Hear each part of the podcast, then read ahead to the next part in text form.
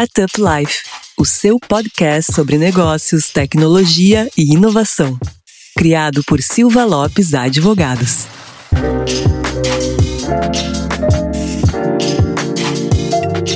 Fala galera, meu nome é Lion Lopes e está começando mais um Startup Life, o seu podcast sobre negócios, tecnologia e inovação. E como sempre, está aqui do lado comigo na bancada a minha amiga Cristiane Serra. Fala Cris, qual é o nosso assunto hoje? Antes de revelar o assunto, Lion, eu tenho um recado importante. Não esqueça de acessar o startuplife.com.br para notícias e informações sobre o ecossistema e tudo mais que circunda ele. E também nos siga no Instagram, StartupLifeOficial, no Spotify ou na plataforma de sua preferência. Nesse episódio, nós vamos falar sobre vida de desenvolvedor, que é uma das funções mais importantes dentro de uma startup. Vamos conhecer um pouco sobre sobre essa profissão. E Lion, quem vai bater esse papo com a gente? Isso aí, Cris. E para falar sobre o assunto, a gente trouxe dois experts na área. São caras que movimentam bastante o assunto e são bem envolvidos aí na disseminação de conteúdo e educação para essa vida de desenvolvedor que tem aí. Os dois são meus amigos. O primeiro que eu vou apresentar e já é conhecido aqui da audiência do Startup Life, já está virando podcaster oficial aqui, é o meu amigo Paulo Silveira, CEO da Lura. Fala aí, Paulo. Oi, Lion. Oi, Cris. Obrigado pela oportunidade de estar aqui de novo. Eu gosto muito desse ambiente de vocês que a gente está cruzando tecnologia aí com as outras áreas, né? Desde a área legal, jurídica, até o desenvolvimento, como você colocou, que é o ponto crucial da grande maioria das startups. Então, trabalho com tecnologia há muito tempo, fui programador por muitos anos e, e, educador. E hoje em dia eu sou administrador de empresas, né? Alguma coisa assim, acho que é isso que é CEO, não é? administrador de desenvolvedores, quase também. Isso aí. E o Paulo Silveira, para aqueles poucos que não conhecem, ele é host também do Like a Boss, do hipster.tech e também participante do Nerd Tech. Então já é larga experiência aí também na podosfera. Exato, nas horas vagas eu trabalho. e para completar aqui o nosso time, para o assunto de hoje está meu grande amigo Lucas Montano, que eu conheço há muitos anos também. E hoje, além de ser um excelente programador reconhecido aí internacionalmente, ele também é youtuber. Tem um canal no YouTube que está bem bombado aí nos últimos anos. Fala, Lucas. Fala, Lion. Tudo bom? Muito obrigado pelo convite. É um prazer estar aqui junto com a Cristiane, com o Paulo e contigo, né? Que poucos sabem, mas o Lion foi o primeiro a dar um feedback sobre um vídeo meu que eu tinha postado no YouTube. Que categoria, hein? Que categoria. Muito obrigado, Lion, pela inspiração. Lá no início, antes mesmo de eu saber que eu ia ter algum dia canal no YouTube ou gerar conteúdo em forma de vídeo. Um, falando um pouquinho de mim, então, eu sou programador desde 2007 profissionalmente. Comecei com PHP, comecei no mundo web e depois que eu comprei o meu primeiro smartphone Android, eu migrei para desenvolvimento mobile, onde eu estou desenvolvendo desde então, né? Basicamente, a minha carreira como programador, vou encurtar aqui a história. Comecei na web, fui de PHP para Java, de Java Web para Java Mobile, de Java para Kotlin e hoje trabalho aqui em Amsterdã, na Holanda, como Android Engineer. Perfeito. Então, estamos aí com o fino do fino do mercado de tecnologia aí. E vamos ter mais esse desafio aí, né, Cris? De conseguir trazer um conteúdo aí pra galera. É verdade, só gente grande, só especialistas. O Lucas já contou um pouquinho de como começou a experiência dele, mas eu queria saber, Lucas, como que tu te interessou por programação? Eu acho que é muito boa pergunta, assim, porque eu acho que para mim o interesse por programação começou antes de eu entender que isso poderia ser uma carreira, né? Um, em casa eu lembro que a gente tinha dois videogames, a gente tinha um, um Sega e um Mega. E o meu pai vendeu os dois videogames para comprar o, o, computador, o PC da família que ficava na sala lá. E basicamente o meu interesse. Depois da televisão era o segundo móvel central na casa na década de 90, né? Exatamente, exatamente. Então tinha ali a, a mesinha do computador, né? Do lado o suporte para CDs, disquetes, depois CDs. E isso foi lá por volta de 2001, 2002. Então eu comecei em casa, assim, meu pai e meu irmão mais velho me incentivando, né, me mostrando como é que se instalava um jogo, como é que descraqueava um jogo, comprando aquelas revistas CD-ROOM. E a primeira coisa que eu fiz, eu acho, que me despertou a vontade de entender um pouco mais foi mudar música e áudio de jogos, né? Então eu comecei dessa forma. Em casa não tinha internet ainda, a única coisa que tinha era o computador, porque o videogame já tinha sido vendido para comprar o computador. Então é ficar brincando ali nas pastas mesmo. E foi assim que eu comecei. descobri o Axis e meu pai fazia algumas rotinas no Axis, né? base de dados Axis lá o Forms, e aí eu aprendi um pouco do Axis, depois eu fui para Visual Basic, pedi pro meu pai me colocar num curso de Visual Basic 6 em 2002, e eu comecei a programar com Visual Basic, assim, eu tinha 12 e mas não tinha pretensão nenhuma, era só curiosidade mesmo, e abandonei totalmente os estudos até 2007. Então teve um gap aí até eu de fato entender depois com 17 anos que eu poderia ganhar a vida como programador. Sim, que aquele interesse que surgiu lá de pequeno poderia se transformar numa profissão, né? E até nessa época ali, nesse teu gap, também não se falava tanto nesse tipo de profissão, né, Lucas? É, para mim, assim, a, a, única pessoa que eu conhecia que trabalhava com programação era o, o tio que gravava lá o CD para nós de jogos, né? Sim. E, E até é engraçado que eu me lembro de ir lá comprar o, o jogo, meu pai foi comigo pra gente comprar Tony Hawk 2. E chegando lá, o.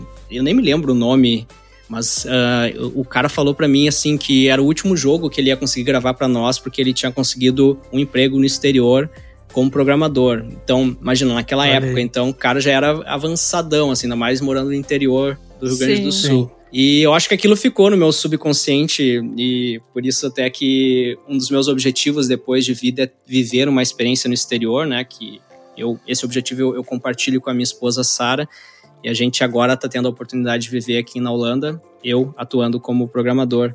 Então é interessante uh, lembrar disso agora, uh, a memória que estava aqui no fundo. Daqui a pouco, Lucas, sem spoiler, a gente vai falar mais do seu canal do YouTube. E eu queria ver agora também, aproveitar a mesma pergunta e perguntar para o Paulo. Paulo, tu agora é CEO da Lura, mas tu começou como programador, correto?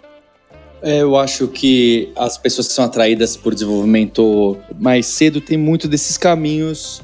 O Lucas citou, acho que vários deles, não é? Então, acho que o interesse no videogame, o interesse por ciência, por foguetes, aeronaves, submarinos, tem um pouco disso. Ah, então eu quero trabalhar com videogame, eu quero trabalhar resolvendo problemas, eu quero ajudar aqui os meus pais, a minha família. Então, eu acho que ele citou várias grandes portas de entradas, né? O, o desenvolvimento de jogos, um pouco eu coloco também a ciência e o Access que o Lucas citou. Tem muita gente que entra pelo Access é que eu acho que hoje em dia, eu nem sei como que é muito bem o mecanismo do Access, mas o Excel, outra ferramenta que algumas pessoas considerariam até low code, apesar de não ser. Eu sou programador de Excel aqui. Não veio falar que eu não sou programador, Paulo. Exato. então eu acho que esses são grandes portas de entrada e até para mostrar que existe o caminho, quem está sempre pesquisando por essa carreira, essa carreira tem portas abertas, as pessoas entram por esses caminhos de alguém escrevendo fórmula no Excel e depois uma macro, nem sabe que aquilo é programação, nem sabe que os formulários que o Lucas fazia no Access e escrevia meio declarativo só um SQLzinho, uma que acho que nem sei se é full SQL o Access naquela época. Então, aquilo lá já é programação. Eu acho que são caminhos, portas de entrada muito interessantes, mas também mostra outra coisa, que leva tempo eu trabalho com educação e as pessoas falam, Paulo, será que em dois meses, em dois meses a gente não consegue, não sei, é, tirar um Xerox, né? Você não consegue pagar um boleto em dois meses? Como você vai ter uma carreira nova em dois meses? Demora tempo até você se familiarizar, um ecossistema são muito grandes, as palavrinhas que aparecem, é como no mundo jurídico, não é? Sim. Então você cai de paraquedas, começa a ver, aí tem 550 siglas, e aí você fala, nossa, parece que vocês estão falando outra língua. Leva tempo para você entrar e, e mergulhar nisso e começar a absorver, entender e ter que saber lidar com. Ah, o Lucas trabalha com Android, desenvolvimento de sistemas para smartphone. Ah, mas também tem isso. Ah, mas também tem game dev. Ah, mas também tem front-end. Ah, mas também tem data science. se você for tentar atacar tudo, ninguém faz bem todos, tá? É, exceção de alguns gênios que nem, não faz sentido a discussão. Então, o que eu quero dizer é, todas essas portas de entrada são válidas para a carreira, todas elas levam tempo e a gente apanha bastante no começo, faz parte. Bacana. E o, vocês falarem sobre linguagem de programação, e eu acho que tanto o Lucas quanto o Paulo, né, deve receber muito essa pergunta, né? Hoje, até para a gente se situar para quem está querendo começar na carreira e talvez esteja escutando esse podcast, eu queria entender duas coisas de vocês. A primeira é o que, que é de fato uma linguagem de programação e a segunda pergunta que eu faço para vocês é que provavelmente muitos iniciantes devem perguntar para vocês qual que é a linguagem que eu devo iniciar. E eu retransmito isso para vocês. O que, que vocês acham dessa pergunta? Tem alguma dica? Então, Lucas, quer começar aí desvendando as perguntas? Opa, posso começar. Eu não sou muito bom em descrever o que significa uma linguagem de programação ou, ou destrinchar assim para entender. Sério, eu nunca pensei assim o que, que é uma linguagem de programação de fato, né? Sim. Mas como o cara trabalha há tantos anos, mais de uma década e não sabe descrever uma linguagem de programação. Mas é, uh, então essa pergunta eu vou deixar para o Paulo responder, o cara mais informado aí. Passou o bastão aí, Paulo. Passei o bastão pro Paulo. Mas eu posso falar sobre linguagem, né? Qual que é a linguagem de programação que tu deve começar? E deve começar? Tem uma linguagem deve, que o cara deve claro, começar? Tem a linguagem que tu deve começar, né? Olha aí então. Tem a linguagem, que é aquela linguagem que está acessível para ti, né? Então, uh, muitas vezes alguém me pergunta, uh, a galera me pergunta lá no canal, como é que eu faço para começar no desenvolvimento mobile? Eu posso começar pelo nativo? Para começar pelo Android nativo, uh, tu tem dois caminhos basicamente, né? Ou tu vai ter que escolher Java ou Kotlin, né? Então tem a linguagem que está ali para ti, que é nesse caso tu quer começar por desenvolvimento mobile, Android nativo, e aí tu tem duas opções para escolher. Então não tem muito o que pensar e refletir, tu vai escolher um caminho ou outro. Ambas têm, né, interoperabilidade de 100%, ou seja, o que tu escrever em Java no Android vai ser entendido por um outro arquivo que está escrito em Kotlin, né? Ambos são compilados para Java Bytecode e vão ser rodados na VM do Java, né?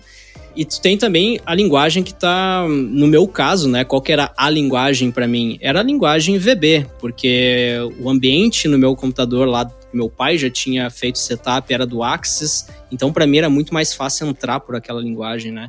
Então, o que, eu, o que eu digo, assim, qual é a linguagem que tu deve começar? Aquela linguagem ou que é o drive do teu objetivo, se o teu objetivo é trabalhar Sim. com desenvolvimento de games, tu tem que escolher a linguagem por esse teu drive, né? Uhum. Uh, não pelo que os outros estão falando, de qual a linguagem do momento. Tu tem que ser pelo teu objetivo, o problema que tu quer resolver. Qual que é a linguagem que vai resolver o problema que tu quer resolver. Então, antes de pensar na linguagem, pensa no problema. E o outro caminho, claro, é quando aparecer uma oportunidade de estudo, né? Aparecer alguém que sabe, por exemplo, JavaScript, está disposto a te ensinar JavaScript, talvez essa seja a linguagem que tu deve aprender agora.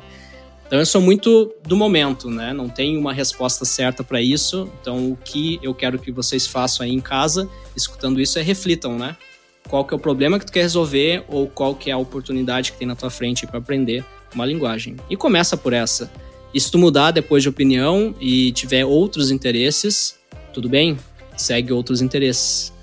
E é isso. O importante é começar, né, Lucas? Exato, o importante é começar, porque o primeiro passo é desenvolver o raciocínio lógico, né? E tu pode até desenvolver um raciocínio lógico que tu vai usar na programação, no papel, na caneta e no papel, né? Tu pode desenhar sistemas. Eu me lembro a primeira vez que eu me vi resolvendo um problema foi aquele problema clássico do, do caixa eletrônico, né? Tu pede para sacar 50 reais no caixa eletrônico, e lá o caixa tem tantas cédulas de 20, tantas de 10, e tu tem que calcular ali qual que é a combinação de cédulas que vai te retornar o valor saldo 50, né, para ser sacado. Claro, com menos cédulas. E eu me lembro de resolver isso no papel e caneta e começar a desenvolver esse meu raciocínio lógico, né? Então eu acho que sim, tu pode começar até no papel e caneta, tentando resolver problemas assim, e depois tanto faz a linguagem que vai te ajudar a colocar isso, né, para ser executado numa máquina. Perfeito. E Paulo, vamos ver se o Lucas passou o bastão aí para a gente entender o que, que é linguagem de programação. E também, cara, vou fazer uma modificaçãozinha nessa pergunta de qual linguagem começar. Talvez eu te pegue de calças na mão aqui, mas tem uma maior procura na Alura de quem está querendo começar a programar? Qual que é a linguagem que o pessoal mais procura inicialmente? Bem, o que é uma linguagem de programação? As pessoas ficam olhando os códigos que a gente escreve. Na verdade, a maior parte absoluta do tempo que as pessoas gastam é lendo o código e não escrevendo, e isso é cada vez mais dramático. Uhum. Esses códigos que estão na tela é um conjunto de instruções que cada instruçãozinha está pedindo para o computador fazer alguma coisa, né? Então, como você vai automatizar? Quando você automatiza alguma coisa no seu trabalho, seja você que já usa o Trello, seja usa o Excel, ou quando você vai no micro-ondas e você programa para começar daqui a 10 minutos, esquentar durante 3 e te avisar, essas rotinas que você está escrevendo, esses procedimentos que você está explicando para sua televisão, o que, quando ela deve gravar, para o seu micro-ondas, quanto que ela deve esquentar, para a sua chaleira, até que temperatura ela deve ir,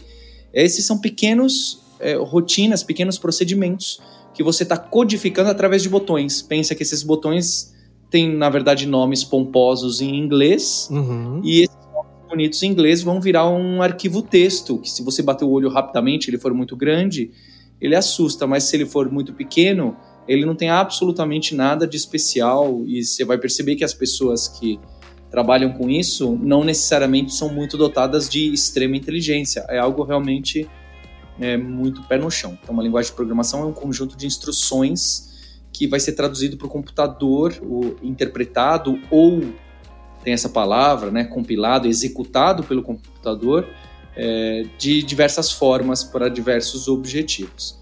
Aí isso se expande muito porque você pode pedir um milhão de coisas para o computador fazer e pessoas já prepararam diversas rotinas e procedimentos que a gente acaba chamando de funções, bibliotecas, Uhum. que já fazem determinadas coisas, né? Então, se você precisa fazer um, um programa para o seu celular que vai usar o GPS, a parte do mapa já está meio prontinha, você não precisa escrever do zero. E cada vez mais essas peças estão mais prontas, cada vez mais as pessoas que trabalham com linguagem de programação passam grande parte do tempo juntando peças e montando quebra-cabeça do que escrevendo coisas muito hardcore. Essa é a realidade do mercado em 2020. Mais um serviço de compilação de tecnologias e programas que já estão aí à disposição. É isso, Paulo? É, eu faço analogia com o encanador que vai juntando diversos canos e cotovelos e peças e registros e vai fazendo acontecer. Ele não vai lá e chega numa metalúrgica para moldar aquele novo cano e entende profundamente de resistência de materiais Perfeito. e de que funciona a pressão da água. É, ele não entende muito bem aqui, mas ele sabe encaixar as peças e resolver o problema e resolver o encanamento da sua casa. Claro. Então, o papel das pessoas que desenvolvem, no geral, na maior parte do mercado, é essa. Não é o do cientista da NASA e do desenvolvedor 3D de videogame. Mesmo o desenvolvimento de videogames, cada vez mais é os tais das engines. Engines, isso. Você usa coisas que já estão prontas, que são ali, que o que está por trás disso realmente é física nuclear, né? Fazendo uma analogia, são coisas complicadas. Sim, sim. Sim. E sobre busca, procura, mercado de trabalho, o que começar, é, eu sou dessa visão do Lucas, ainda mais se você já está apaixonado por alguma coisa, se você já conhece Excel, se você já conhece uma linguagenzinha, ou você já trabalha com Access, vai nisso que você já tem facilidade, já gosta. Cuidado para não ficar refém do Google ou dos seus amigos que já trabalham há 20 anos com programação e ficava, ah, não, não estudo isso aí, que isso aí o mercado já era. Esquece essa opinião.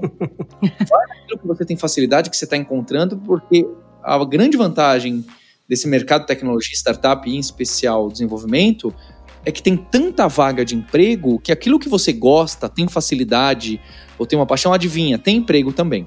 É óbvio que se for alguma coisa muito esdrúxula, aí talvez seja mais complicado. Mas aquilo que você está se apaixonando, que você já tem um conhecimento prévio, provavelmente tem vagas, vagas interessantes, vagas para começar. Então não tem porquê você ficar ouvindo podcast só para saber mais qual é a linguagem que eu devo começar que paga melhor e que amanhã eu consigo emprego e que não sei o quê. Você vai começar a ouvir 15 opiniões diferentes e vai ficar correndo atrás do próprio rabo e ficar perdido no mundo de palavrinhas que aparecem, que já apareceram. Eu e o Lucas temos a mesma visão em relação a isso e a repara, a gente já soltou 15 palavras que provavelmente, se tivéssemos roteirizado esse podcast, não deveríamos ter soltado, tá bem? Então, tô um excesso de informação que é a internet hoje em dia, que é o conteúdo. Sim. Mesmo se o conteúdo é excelente, mesmo se a sua prima programadora é gênia e tem um salário altíssimo, tome cuidado, porque isso pode complicar. Siga um caminho, ache aquela sua facilidade, mire ali e, e comece a caminhar, senão fica muito complicado. E por último, de, de demanda e etc., mas eu não vou nem falar de demanda.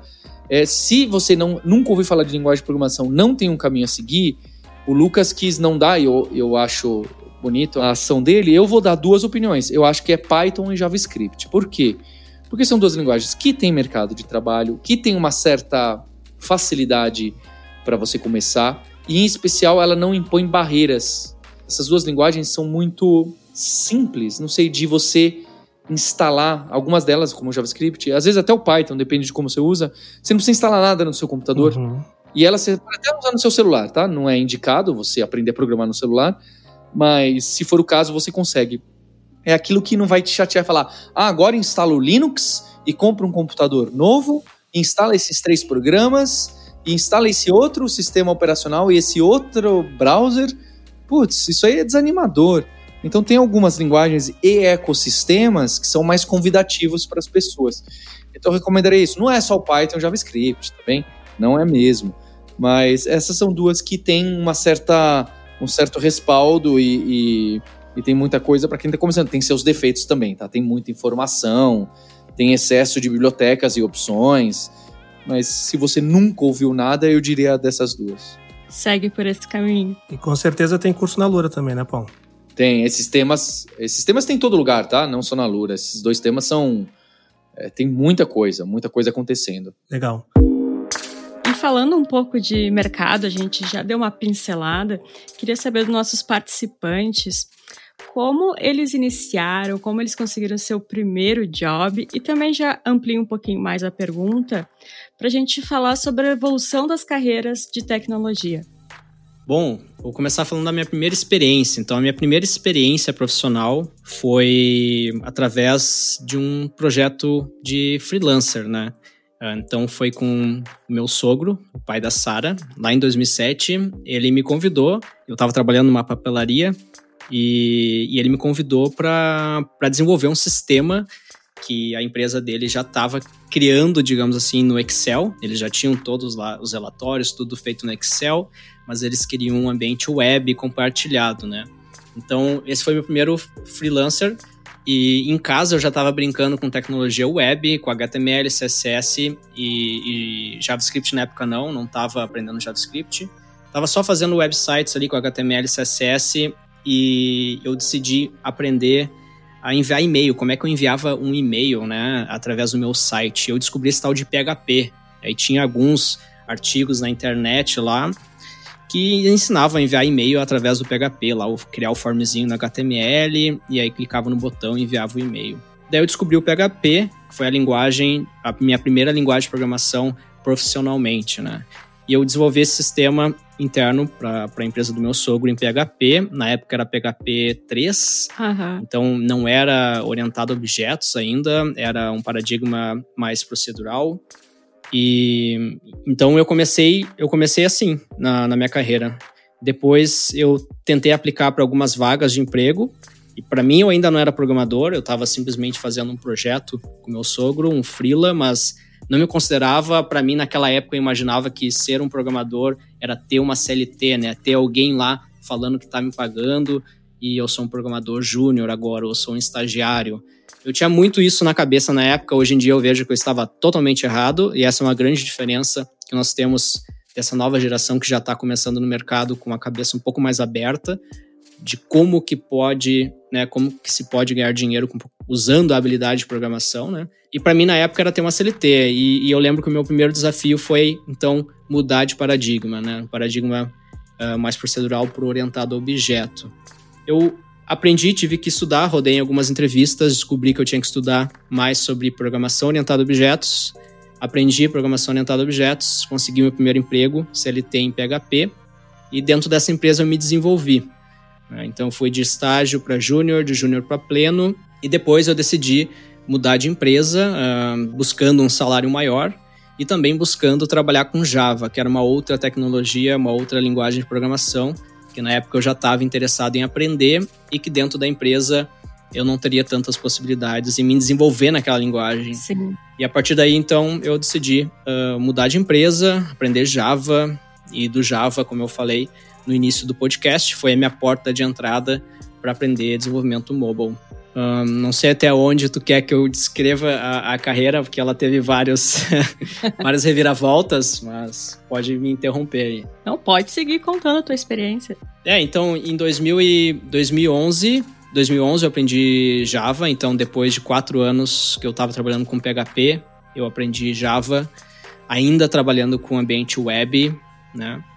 E comprei meu primeiro Android, aprendi a programar em casa, desenvolvimento mobile Android, vendo a documentação oficial do Google. Então, não, não fiz curso, não, não li nenhum tutorial específico, eu simplesmente entrei no site do developer.android.com, é o mesmo site até hoje, e eu aprendi lá tudo que eu precisava aprender.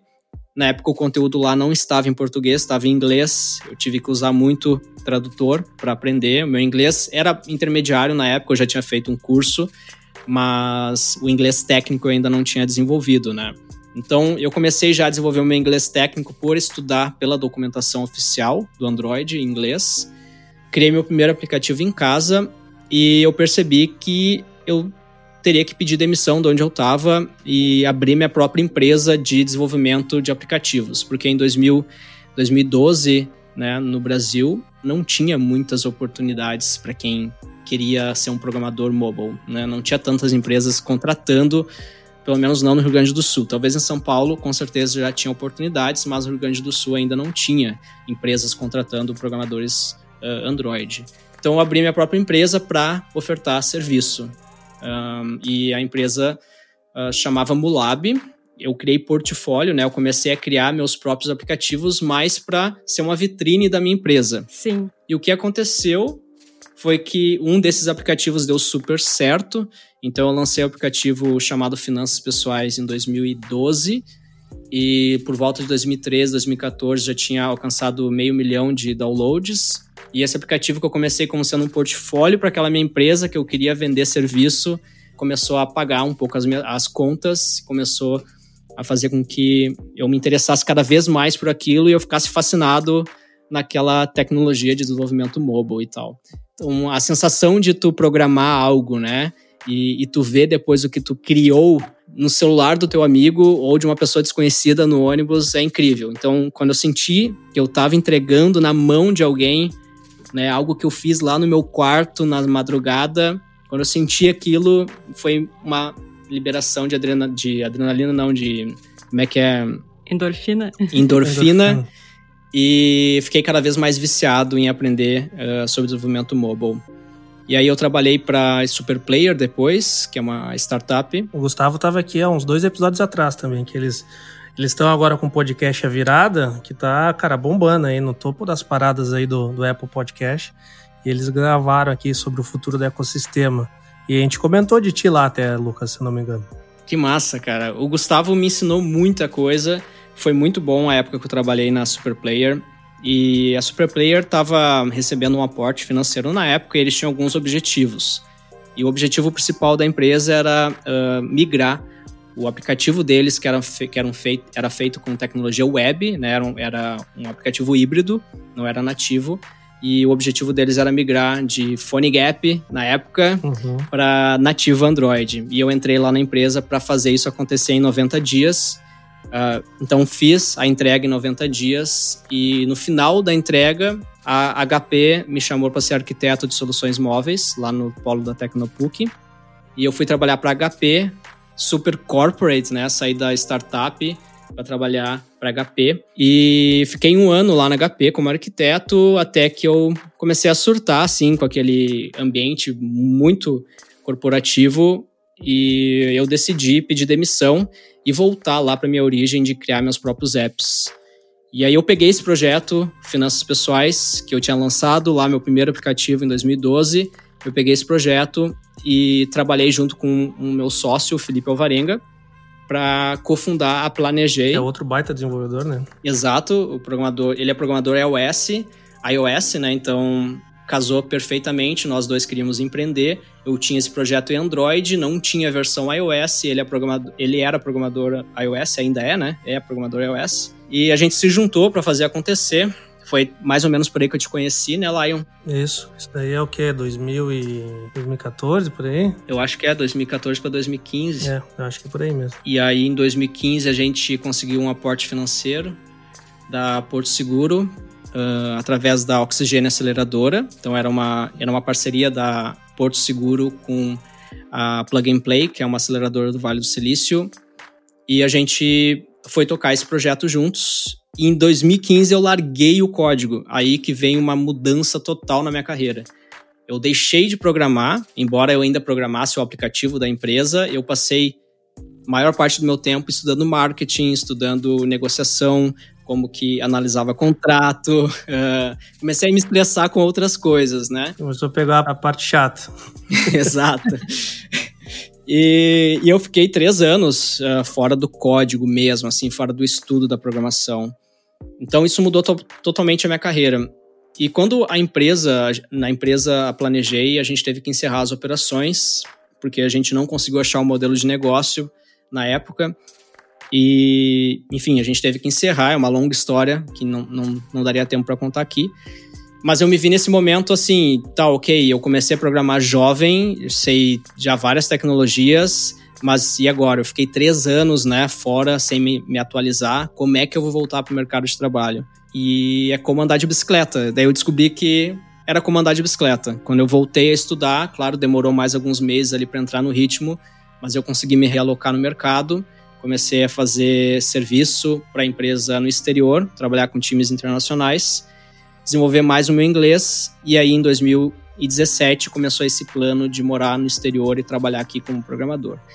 De 2017 a 2018, eu fiz muita entrevista aqui para o exterior, tive que aprender coisas que eu nunca tinha parado para estudar como programador. Né? Um processo de entrevista para uma empresa no exterior, muitas vezes, é como fazer um vestibular, né? Tem algumas coisas que tu tem que decorar para chegar na entrevista e se sair bem. Então eu tive que estudar ah, a fundo estrutura de dados, algoritmos, todo esse conteúdo que às vezes a gente vê na faculdade, mas nunca firma na cabeça e na prática tu quase nunca vai usar, que é mais ou menos o que o Paulo estava falando, né? O Paulo estava falando ali que uh, o encanador encaixa ali, mas ele não vai lá montar o cano. Mas muitas vezes nas entrevistas a empresa pede para descrever como é que aquele cano é feito, né? Sim. E então eu tive que estudar isso, essa teoria, que na prática a gente acaba não usando, mas enfim. Uh, passei então um ano estudando e aplicando para várias empresas aqui. Em 2018 eu consegui uma oportunidade e eu e a Sara a gente se mudou para cá, é onde eu estou até, até esse exato momento. Legal. E daí começa a fase do YouTube, mas eu quero deixar isso mais para frente. E aproveitar e perguntar para o Paulo também. Paulo, o... você hoje é CEO da Lura, né? Não, não tá mais tanto envolvido na programação, mas tu lembra qual foi a tua primeira oportunidade profissional no mundo de programação? É, acho que eu tive também, acho que como o Lucas colocou aí também, eu fiz software para família, mas fiz de graça, ainda não era não era nem frila, né? Era o sobrinho que sabia mexer com o computador. Exatamente. Exatamente isso, meu padrinho inclusive. É, acho que não recebi dinheiro, mas com razão, tá? Não merecia pagou a Coca-Cola e uma traquina e estava louco de feliz. Exatamente. E acho que era The Base, eram coisas muito antigas. É, eu também comecei a fazer, acho que quando eu comecei a fazer alguns freelas, era PHP 3, assim como o Lucas, que era um PHP que é, tinha recursos muito limitados, não, não, havia nem gerenciamento de sessão, era tudo cookie, você tinha que fazer sessão na mão, era uma, umas coisas que hoje em dia as pessoas de web nem entendem, porque faltava tantas coisas, é, é interessante. Mas acho que meu primeiro trabalho oficial, sabe, que você vai pro escritório, foi no Ibope, e eu trabalhava com mobile no, nos anos 2000, é, para Palm, algo que nem existe muito, né? É, é, com C e Palm, então foi uma época Legal de lá eu fui fazer um estágio na Alemanha com Java. Aí já era, eu já gostava muito de Java, que na minha época da faculdade estava pegando o começo do Java. O pessoal não gostava, né? Os professores, eu fiz, eh, eu fiz a universidade que tem esse perfil bem de ciência, acadêmico, então não era muito bem visto na época o Java por uma série de razões. E, e fui para esse lado. depois trabalhei na Sun, que era a empresa que criou o Java, é, depois virou a Oracle e etc. Até antes de fundar a Lura, a Kaelon, as empresas que eu trabalho hoje em dia. E, e também na minha época de encontrar os primeiros empregos, fazer freela, acho que é chamar a atenção que o Lucas colocou aí, que ele percebeu que precisava estudar. Então, mesmo o Lucas que tem esse histórico e que está trabalhando fora do país, que é considerado por muitos, né, o sucesso, Sim. com ou sem razão, né, o sucesso do profissional, etc. Repara que ele já deixou claro ele tomou portada na cara quando ele foi fazer umas entrevistas, quando ele estava lá no começo de carreira. Então não tem segredo, não tem mágica. Ah, é porque é uma pessoa muito inteligente, com um dom especial e que entende muito de matemática e física. Ele colocou tanto que ele percebeu que tinha algumas coisas que as empresas estavam pedindo que ele não tinha e que ele podia ter, tanto que ele teve e passou depois. Tanto nesse que ele citou de orientação objeto, esse termo aí, e depois ele citou também dessas coisas que as faculdades, algumas faculdades ensinam, que algumas empresas pedem com sem muita razão, que ele também foi lá e estudou para passar num processo e etc e que ele não estava preparado. Então, a história real é essa que o Lucas está colocando. Sim. Não é você vai pulando de emprego em emprego cada vez melhor, automaticamente tudo vai acontecendo. Isso não existe, tá? Ou raramente existe, e aí vira. É folclore, tá bem? Esses salários aí. A pessoa entrou e logo depois do estágio foi ganhar mais de 10 mil reais. Isso aí é. É existe, existe. É exceção, né? É, não posso falar que não existe. Mas não é esse o caso, não é essa história. A história é a empresa fecha, toma porrada, não passa na entrevista, percebe, achava que sabia e não sabia, e vai andando com uma década ou duas de carreira. Essa é a realidade, tá? Sim. Eu não gosto muito desse termo porque ele ficou um pouco banalizado já, que é, mas é preciso ter resiliência, né? Se reinventar, analisar o que está faltando e conseguir isso e tocar em frente. É, eu também não gosto de, ah, se precisa, né? Força de vontade, você precisa fazer as 10 mil horas, sei lá, acaba criando fórmulas simples que também não são isso. Mas assim, sem essa, sem tempo de investimento em estudo, em prática, em você mesma, em se dedicar a entender por que, que não está passando o processo seletivo, em submeter e encarar. É, sem isso é muito difícil, tá? Sim. É, eu brinco, tem gente que você pergunta, fala, e aí? Ah, não, ainda não consegui emprego. Quantas vagas você submeteu? Ah, nos últimos três meses eu submeti para uma. Falo, gente, qual que é a chance de você submeter para uma vaga e passar em uma, tá? Sim. Então é muito complicado. Então esses termos aí, que acaba virando meio coach quântico, autoajuda, resiliência, antifrágil, 10 mil horas, é, e você é protagonista da carreira, por, eu, eu entendo que sou um pouco autoajuda, mas assim, sem muito, sem um pouco disso também não tem, tá? Hum, Sim. Sim. Não tem. Em nenhuma carreira, né? Em quase nenhuma Exatamente. Exato. E muito do termo de educação continuada ganhou força com o mercado de desenvolvimento, né? Porque com a evolução das tecnologias foram surgindo novas linguagens de programação, novas tecnologias, e o desenvolvedor tem que ir se atualizando para isso, né? E uma pergunta que eu queria fazer para o Paulo e para o Lucas aí, daí quem quiser responder primeiro pode se aventurar, mas eu queria saber quais são as funções que um desenvolvedor pode ter hoje, né? Ele simplesmente vai programar, desenvolver, ou ele tem outras funções que ele pode desenvolver dentro de uma empresa de tecnologia, de uma startup? É, bem, é uma pergunta complexa e eu acho que esse mercado está mudando todo, né? Então, nos anos 2020, agora, tem ficado muito mais complicado. Então, as especializações, o que, que cada pessoa que desenvolve faz, fica super misturado. Antes, acho que 10 anos atrás, a gente tinha dificuldade de explicar para os nossos pais, irmão e irmã, o que, que a gente fazia. Hoje, eu tenho dificuldade de explicar para o Lucas o que, que eu faço. O Lucas tem dificuldade de explicar para mim o que, que faz, porque é, não só é específico, como às vezes é misturado. Ah, eu trabalho legal, desenvolvo Android, mas só que eu cuido dessa parte junto com a equipe de marketing que faz as vendas, junto com o RH que cuida do. Eu brinco que todo esse papo de squad, modelo Spotify, gostemos ou não, tá?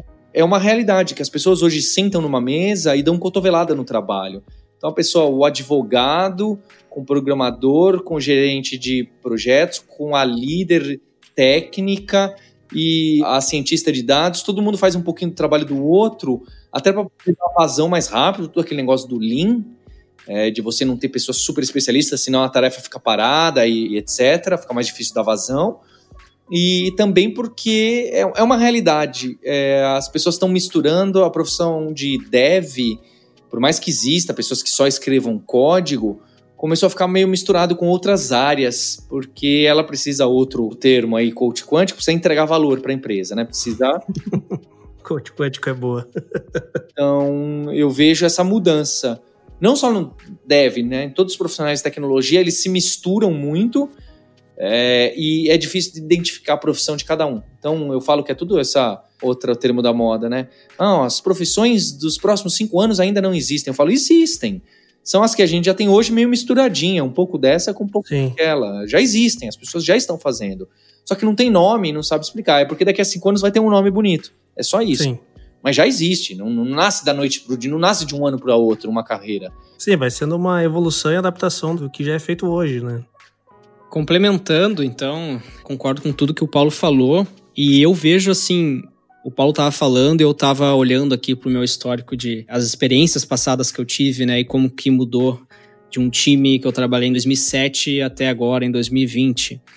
E o que eu percebi é que hoje em dia tem um compartilhamento de responsabilidade muito maior. Então, lá na época de 2010, por aí, a gente ainda via muito, por exemplo, analista de negócio, analista de sistema, que a responsabilidade dele era justamente falar, né, com que a gente fala stakeholders, né, justamente falar com quem está acima, mais responsável pelo produto, mais responsável pela decisão de negócio, mais perto do cliente, né? Então tinha esse perfil intermediário entre o programador e o cliente. A gente tinha os analistas, né? O que eu percebi ao longo dos últimos anos é que essa responsabilidade foi caindo, ainda tem, tá? Eu não tô falando que é certo ou errado ter ou não um analista de negócio na tua empresa, mas eu vi que essa responsabilidade foi caindo no colo dos programadores, né?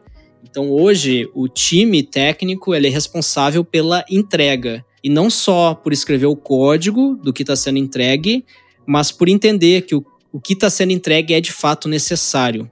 Porque a pessoa que mais sabe sobre o projeto, na verdade, é o programador. É ele que sabe das regras que estão lá, porque ele sabe ler as regras na raiz, né? Ele sabe olhar o código e entender lá do início tudo que está acontecendo até algo aparecer na tela. Então, como programador começou a adquirir um pouco mais desse conhecimento, até mesmo de negócio, de como o produto funciona, que ele está trabalhando, ele começou a assumir mais responsabilidade e isso, ao meu ver, é, é, é bom. Então, hoje tem esse processo né, de compartilhamento de responsabilidade então, tu é programador, mas tu não é responsável pelo código. Tu é responsável pela entrega e por entregar valor, como o Paulo falou. E tem uma outra coisa que eu ia comentar. Eu entendi, né? Depois que eu fiquei, como eu falei, três anos fora do código, né? E eu fiquei nesse conflito e que, com certeza, em algum momento na carreira de vocês, vocês vão ter esse conflito. Se ainda já não tiveram e estão começando agora, vocês vão ter. É o conflito de eu ainda quero escrever código. Eu quero ficar só escrevendo código ou eu quero me aventurar mais na parte de produto. E quando vocês se aventurarem na parte de produto ou de liderança de algum time, vocês vão se questionar: eu ainda sou um programador? Será que agora eu deixei de ser um programador? O que, que eu fiz com a minha carreira? Em algum momento, um programador vai começar a se questionar sobre isso. E o que eu acabei entendendo depois de me questionar muitas vezes sobre isso é que saber programar é simplesmente uma habilidade que eu tenho. É uma das habilidades que eu tenho. E eu uso essa habilidade com várias outras que eu adquiri Sim. ao longo da minha vida, né? Desde o marketing lá, quando eu tive a minha, minha pequena startup. E eu combino isso para ajudar a empresa. E eu acho que no futuro isso vai ficar cada vez mais claro. Que as, vai ter pessoas que têm a habilidade de saber programar, adquiriu essa habilidade. Né? E ela vai ajudar no que for necessário, no momento necessário, no ponto que o projeto precisa. Perfeito. Perfeito. Acho que esse raciocínio uh, lógico que, a, que o, o, desenvolvedor tem, ele consegue aproveitar em qualquer área que ele for atuar, né? Seja como Product Owner, seja como CEO, seja como CTO futuramente. É, é um raciocínio que é importantíssimo, né? Isso é algo que a gente, dentro do escritório ali, a gente trabalha, desenvolve e vai trabalhando nos nossos produtos de tecnologia, a gente envolve todo o nosso time de advogados justamente para que desenvolva cada vez mais esse raciocínio lógico, né? Porque eu brinco que o advogado, ele também, no final das contas, ele é programador. Como o Paulo falou, né, um código, uma linguagem, ela é diretrizes e especificações do que, que tem que acontecer se eu aperto o botão do micro-ondas para esquentar durante três minutos, né? É, causas e consequências. E quando tu vai redigir um contrato, alguma coisa, nada mais é do que isso. Tu pensa qual é o problema, de que forma que tu quer solucionar e tu cria ali funções de causas e consequências. Se o cara faz isso, acontece isso, se ele faz aquilo, acontece aquilo outro. Então essa, esse raciocínio lógico é algo que eu vejo assim bem legal que o mercado de desenvolvimento tem, que os desenvolvedores têm e que cada vez mais as outras áreas vão se aprimorando uh, nesse sentido também. Tem um levantamento que a Cris trouxe para mim, que até 2024 o Brasil vai ter uma demanda de 70 mil profissionais por ano, né, Cris? Exato. E esse percentual alto mostra que se tem uma defasagem no país por mão de obra qualificada. Então, eu queria saber, na opinião dos nossos participantes, e daí Cita-se à vontade os dois para quem quiser começar. Na opinião de vocês, se o programador ele precisa cursar uma faculdade hoje ou se pode seguir por outras formas de buscar essa qualificação? Eu gosto dessa analogia do encanador, do mineiro. Os americanos fazem muito, né? De chamam de blue collar essas profissões técnicas. E eu acho que é muito próximo disso. Esse mercado está crescendo e precisa de cada vez mais de pessoas técnicas Sim. que saibam fazer aquilo que é preciso. Uhum. Cientistas continuam precisando cada vez mais. Só que onde cresce o mercado de trabalho, essas vagas, geralmente, precisa de mão de obra, geralmente são as mais técnicas você precisa mais de mais encanadores e pedreiros do que de engenheiros. Pra levantar um, um prédio. Quantos engenheiros precisa? Quantos pedreiros? Quantos encanadores? Quantas pessoas que trabalham com eletricidade? Quantos você precisa de cada um? Eu não, não manjo de engenharia civil, mas eu acho que é menos engenheiros, tá certo? É, e isso é um cenário, Paulo, que é bastante comum, como tu tá dizendo, né? A gente vê na questão da construção civil que até muitos técnicos têm uma experiência muito maior do que quem está cursando a faculdade de engenharia e por essa experiência, pela qualidade do seu trabalho, acaba tendo um salário muito mais alto do que quem está fazendo um estágio e está fazendo universidade. Então, há um tempo atrás saíram diversas matérias sobre o fato de muita gente largar a faculdade de engenharia para ficar só com técnico, porque era onde conseguia mais emprego e o, que o salário se tornava um pouco melhor. Então, dado esse cenário, é a mesma coisa. Para o prédio, você precisa quem vai construir prédio, todo mundo tem faculdade, pós-graduação e doutorado? Eu acredito, a verdade é que não. E se tiver, ótimo. Não tenho dúvidas que vai ser proveitoso e que vai ter aplicabilidade. Talvez não de imediato, não tão na cara, mas vai ter sim, tá? Eu percebi, eu fiz uma faculdade muito matemática e eu percebi meus colegas de trabalho que não tinham feito, eles já tinham aprendido um monte de coisa na porrada a mais que eu. Só que quando engasgava uma coisa ou outra, eu tinha sim para trazer. Sim. Se isso vale a pena ter a faculdade só para esse momento, eu não sei dizer. Então, é, a, resposta é: se você faculdade, não precisa, como na maioria das outras áreas, tá bem? Não precisa. Pode te trazer um, alguma coisa mais? Pode. Para algumas, alguns tipos de trabalho e empresas, por mais que elas falem que não precisa da faculdade, esse conhecimento que é classificado como acadêmico é sim necessário, tá? Seja para passar na entrevista, seja logo lá de cara, é sim necessário. Mas a resposta é não, tá? A resposta geral é não precisa, tá? Nunca precisou. Tá? Perfeito. Lucas, uh, antes de passar a bola para ti aí, eu quero complementar do teu lado. Tu, dentro do teu canal do YouTube, né? Tu tem.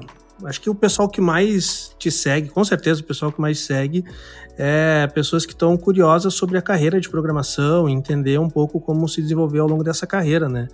E como esse levantamento fala, a gente tem uma defasagem dentro do mercado de profissionais e cada vez mais a gente tem uma, não vou julgar e nem vou falar, né, se concordo ou não, mas que os salários dos desenvolvedores estão cada vez maiores, né? E o desenvolvedor júnior hoje está ganhando muito mais do que ganhava dois anos atrás, e não necessariamente isso é porque a gente está tendo profissionais mais técnicos, mas sim porque a gente está tendo uma demanda cada vez maior por esses profissionais e uma escassez desses profissionais no mercado, né?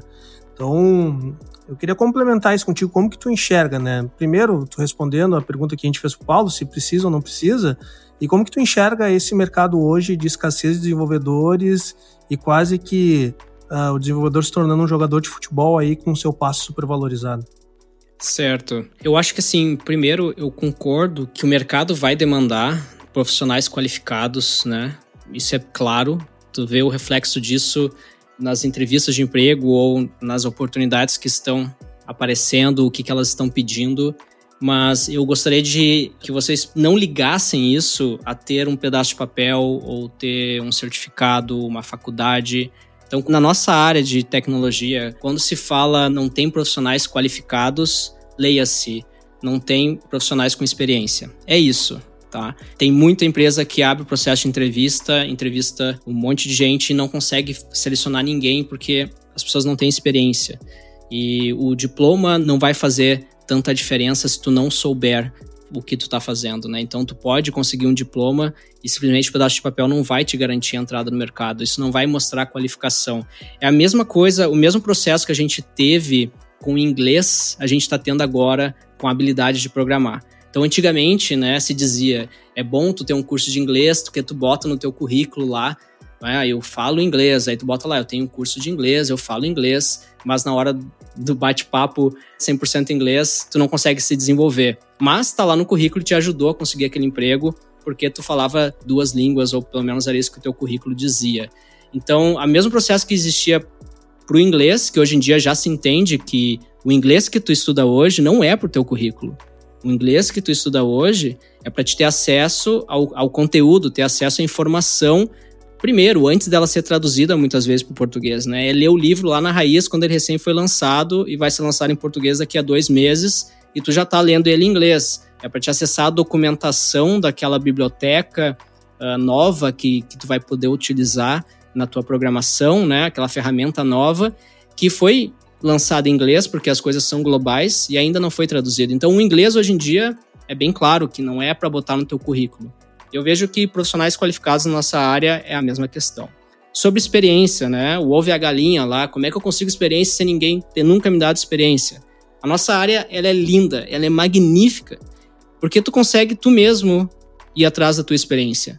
Tu consegue tu criar o teu website, tu consegue criar um sitezinho para ti contando quem tu é, tu consegue lançar ele, tu consegue botar um Google Analytics lá no teu site para depois poder ver quantas pessoas acessou aquele site e depois tu pode usar isso na tua entrevista e mostrar, olha, eu fiz um sitezinho aqui que, sei lá, mostra os 10 melhores Pokémon, sei lá, qualquer coisa que tu tenha interesse na vida, tu faz um site para mostrar informação sobre isso, depois da entrevista tu tem um assunto para conversar, né? quais são as tecnologias que tu utilizou nesse projeto. Isso é experiência, isso vai te destacar. E Lucas, quais são as características que um desenvolvedor precisa ter para ser um bom profissional, para o mercado entender ele como um bom profissional? Tu já deu uma palhinha agora nessa tua resposta, né? Eu acho que assim, a skill, eu falo bastante isso lá no canal, que a skill que o programador mais precisa é, primeiro, né, aguentar as horas de bunda na cadeira, porque tu vai precisar ficar muito, muitas horas na frente do computador. Então, se tu não gosta disso, repensa ou talvez muda os teus hábitos e aprende a gostar, né? Cria um sistema onde tu fica uma hora no computador, depois, sei lá, 10 minutos meditando, vai escutar uma música e volta. Mas tu precisa passar muitas horas na frente do computador se tu quer trabalhar nessa área. É que nem o jornalista que gosta de esporte, mas quer ter final de semana, né? Não dá. não dá. Folga é na terça-feira, não. Exato. E tá, esse, esse é o primeira base, né? Que é, ok, tu gosta ali, não tem problema com isso. O segundo, a, a habilidade, digamos assim, eu nem sei como, tá, destrinchar, assim, o que, que seria esse perfil de, de alguém que gosta e consegue ficar horas tentando resolver um problema. Eu não saberia te dizer aqui quais são as palavras mágicas para citar. Mas uh, a próxima é ser autodidata, né? É, tu tem que ter vontade de pesquisar para resolver um problema. Tu tem que poder ir no Google e tentar resolver né, o teu problema, ficar pesquisando ali até tu achar uma solução, testar várias coisas. Tem que fuçar, né, Lucas? Exatamente, essa é a palavra, Lion. Tem que fuçar. Tem, tem que pesquisar bastante no Google. Essa é a maior habilidade hoje de um programador, é saber pesquisar no Google. Porque Aí vem a parte do coach, né? Melhor do que achar a resposta certa é fazer a pergunta certa, alguma coisa assim, não sei. Mas é, conforme tu ganha experiência, tu sabe fazer a pergunta certa pro Google e achar exatamente o problema daquele erro que tá no teu código lá. Mas isso, brincadeiras à parte, né? Mas é realmente isso, né? Tu consegue identificar muitas vezes a qualificação que o profissional tem pela pergunta que ele faz, né? Então, se o cara te faz uma pergunta muito básica, tu vai saber, bom, esse cara aí, se ele tá me perguntando básico, quer dizer que ele não tem um conhecimento muito aprofundado, né? Então, até fazendo as perguntas certas, tu consegue identificar o nível de qualificação e experiência que esse cara tem, né? Mas chegando aqui já aos nossos finalmente aqui, eu queria fazer uma última pergunta para o Paulo. Paulo, tu que está na área aí de educação e com certeza está sempre atento às tendências aí do mercado de desenvolvimento, que hoje é o talvez, né, não me corrija se eu esteja errado, mas talvez é a maior plataforma que a Lura busca é de cursos para desenvolvedores e quem trabalha no mercado de tecnologia. Então, certamente vocês estão bem atentos aí a tendências e situações que podem ocorrer aí no futuro. E daí, brincando aqui um pouco de futurologia, vamos dizer assim, eu queria entender, Paulo, o que, que tu enxerga aí, quais são tuas expectativas para o mercado de desenvolvimento aí nos próximos anos? Bem, eu acredito que cada vez mais essa parte de desenvolvimento vai pegar outras áreas. Não é que vai ter startup trabalhando no meio jurídico, é que vai ter gente do jurídico que vai aprender a programar e tem gente que aprendeu a programar e trabalha com desenvolvimento que vai ter que aprender o juridiquês. E não é porque essas pessoas vão montar startups, de novo, é porque precisa. E precisa entender do negócio, e você precisa resolver problemas. Acho que é um pouco do que o Lucas colocou essa parte de ser fuçador, não é, não é necessariamente só na parte de tecnologia, tá? Você precisa entender, você vai trabalhar lá, você precisa entender da, do CDB, da taxa Selic, você vai trabalhar numa empresa que é um banco e com tecnologia. Uhum. Então, eu acho que essas coisas vão ficar ainda mais misturadas e a gente não vai ter muito bem esses limites, né? Eu falo que é esse momento pós-modernista nas profissões, não só na gig economy, mas mesmo na economia clássica, é, você, a sua profissão não está muito bem definida, os, os limites, né? Os boundaries do que, que você faz. Sim Acho que antigamente tinha isso. Talvez alguns países ainda tem, né? Você vai receber uma proposta de emprego, bem descritinho o que, que você faz, né? Teu job description, né? Se tá fora, eu não faço. É, isso. Eu acho que tem alguns países que culturalmente respeitam isso, acho que inclusive Holanda, Alemanha, mas eu acho que mesmo nesses lugares está é, sendo quebrado, porque simplesmente não dá. Você não sabe o que você vai fazer daqui a seis meses, para que time que você vai, para que projeto que você vai, se vai ter uma pandemia que você vai trabalhar junto com as crianças no outro quarto, vai ter que aprender outra forma de trabalhar. Eu queria dizer, Paulo, que agora eu fiquei honrada delas participarem desse episódio, que no primeiro elas não participaram e no nosso webinar elas participaram. eu tava chateada que elas não tinham participado ainda. É, isso que a porta tá fechada, elas estão em outro cômodo. Mas quarentena é isso, né? A gente se adaptar à realidade que estamos vivenciando. Mas prosseguindo aí teu raciocínio, Paulo. De tecnologia, acho que continua também pulverizando, porque a gente viveu na década de 2000 duas ou três grandes linguagens, plataformas, né? A gente chama de plataforma, ecossistema, né? das grandes empresas, né? Então tinha a Microsoft, a Oracle, a Sun e algumas outras. E desde no ano de 2010 tem dois movimentos que já antigos que viraram mainstream, que é o open source, o código-fonte aberto e o software livre, né, que não é uhum. de graça, não são necessariamente a mesma coisa, viraram mainstream, as empresas passaram a adotar, e o tal do agile, o desenvolvimento ágil, que as empresas começaram a adotar, e as empresas grandes perderam esse preconceito, essa barreira, e elas começaram a encarar tecnologias não só dos grandes players, como Google, Microsoft, Oracle, Facebook e, e, tantas outras, começaram a considerar mesmo as que não têm grandes empresas por trás, que são só grupos de pessoas que gostam muito de tecnologia que mantém aquilo ali. Então isso começou a pulverizar e existem muitas linguagens, muitas tecnologias, muitas bibliotecas diferentes para cada nicho é, de problema a ser resolvido. Tem várias ferramentas para diversos. Sim. Então não tem só encanamento de prédio residencial, tem encanamento que é melhor, que funciona melhor para chácaras no Mediterrâneo, para praia, para. E as pessoas começaram a ter mais coragem de usar aquele encanamento que não era dos tubos e conexões Tigre, era de uma empresinha que uma molecada fez ali e gostava muito. É, esse mecanismo venceu. Hoje em dia nós não temos só dois, três players consolidados em linguagens de programação é, isso virou muito descentralizado, pelo bem e pelo mal, tá? É, tem vantagens e desvantagens. E eu vejo isso dominando totalmente o mercado e não tem mais gran, uma grande, única linguagem. Por isso continua ficando até mais complicado de você quando você está entrando nessa carreira. Putz, mas eu ouço falar disso também, de aquilo, e cada vez vai ouvir mais de mais coisas diferentes. Sim. Porque para cada nicho, para cada objetivo, tem uma tecnologia, uma metodologia diferente até. Tem um ponto legal aí que tu comentou, Paulo, do open source e da força que a comunidade tem em volta disso, criando, né, soluções super nichadas. Já deixo a dica para quem estiver ouvindo esse episódio a voltar alguns episódios atrás que a gente fez um episódio sobre open source.